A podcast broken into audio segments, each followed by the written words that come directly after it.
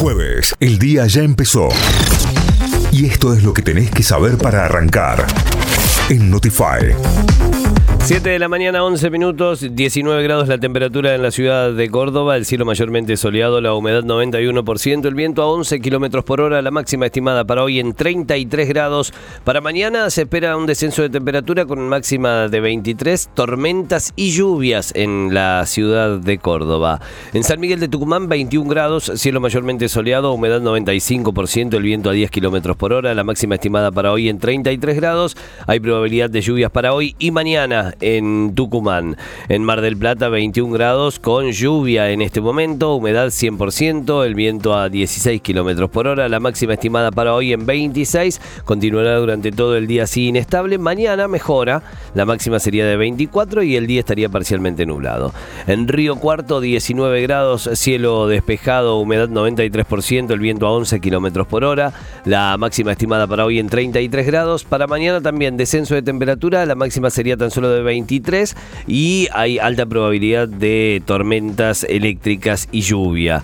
En Villa Carlos Paz, 18 grados con el cielo completamente despejado, una humedad del 95%, el viento a 8 kilómetros por hora, la máxima estimada para hoy en 32. También hay lluvia para mañana, ¿eh? hay lluvia pronosticada. En Villa María, 19 grados, cielo despejado, humedad 99%, el viento a 10 kilómetros por hora, la máxima para hoy 34. Para mañana se espera que cambien las condiciones y se espera lluvia en Villa María. Vamos a las noticias, noticias que llegan desde nuestra web, desde notify.com.ar. La Fiscalía pidió perpetua para los ocho imputados por el asesinato de Fernando, Báez Sosa. En el primer día de alegatos, los fiscales Juan Manuel Dávila y Gustavo García pidieron la prisión perpetua para los ocho acusados.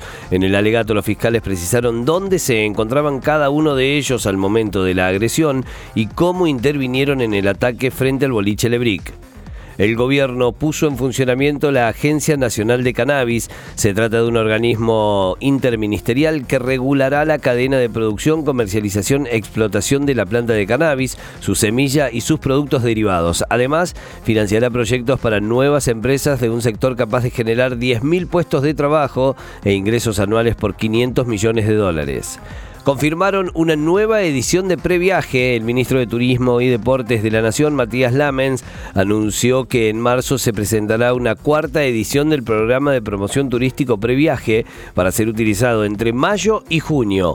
Según precisó Lamens, al igual que en las ediciones anteriores, se ofrecerá devoluciones del 50% para todos los beneficiarios, mientras que para afiliados al PAMI ascendería al 70%.